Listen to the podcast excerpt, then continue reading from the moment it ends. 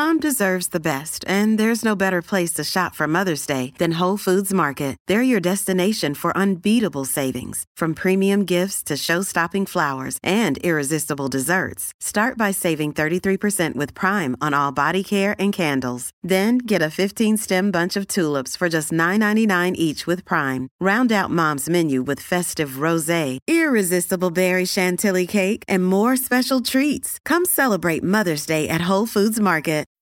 Sign up to The Economist for in depth curated expert analysis of world events and topics ranging from business and culture to science and technology.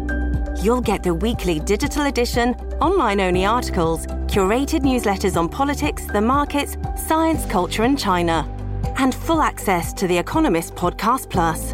The Economist is independent journalism for independent thinking. Go to economist.com and get your first month free.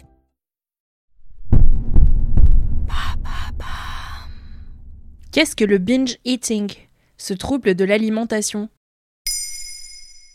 Merci d'avoir posé la question. Le binge eating, qu'on traduirait en français par de l'hyperphagie boulimique, est un trouble du comportement alimentaire. En anglais, to binge signifie se goinfrer. On l'appelle également le syndrome d'hyperphagie incontrôlée. En France, et d'après le site de l'assurance maladie, l'hyperphagie boulimique touche environ 3 à 5% de la population. Et comment ça se manifeste? Il se caractérise par des prises compulsives et excessives d'aliments. Par exemple, la personne va consommer de manière effrénée des aliments durant une période donnée. En général, cela ne va pas au-delà de deux heures. À cela s'ajoute un sentiment de perte de contrôle du comportement alimentaire, c'est-à-dire qu'on ne se sent plus capable de mesurer les quantités ingérées ou la nature des aliments consommés. La personne se met alors à manger plus vite et sans la sensation de satiété. D'ailleurs, c'est une sensation que les personnes vont progressivement perdre. Enfin, après une crise de binge eating, c'est souvent un sentiment de honte ou de dégoût qui prédomine. C'est comme la boulimie en somme? Non, car contrairement à la boulimie, l'hyperphagie boulimique se passe sans mesure de compensation. La personne affectée ne va pas chercher à compenser les crises par des vomissements ou la prise de laxatifs, par exemple, même si elle est, elle aussi, exposée à une prise de poids.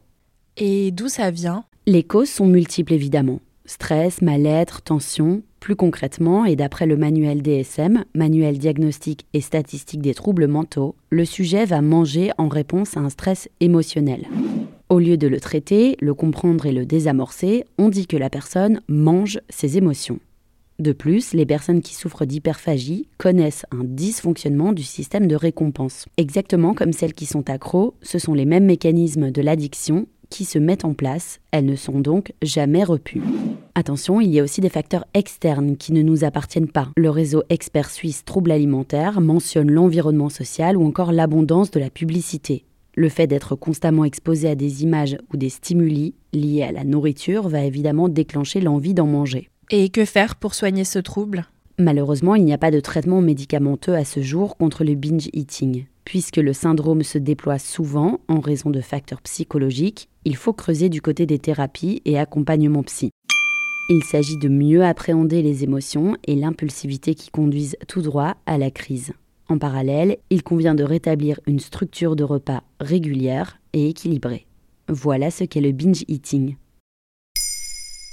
Maintenant, vous savez, un épisode écrit et réalisé par Johanna Cincinnatis. Ce podcast est disponible sur toutes les plateformes audio. Et si cet épisode vous a plu, n'hésitez pas à laisser des commentaires ou des étoiles sur vos applis de podcast préférés.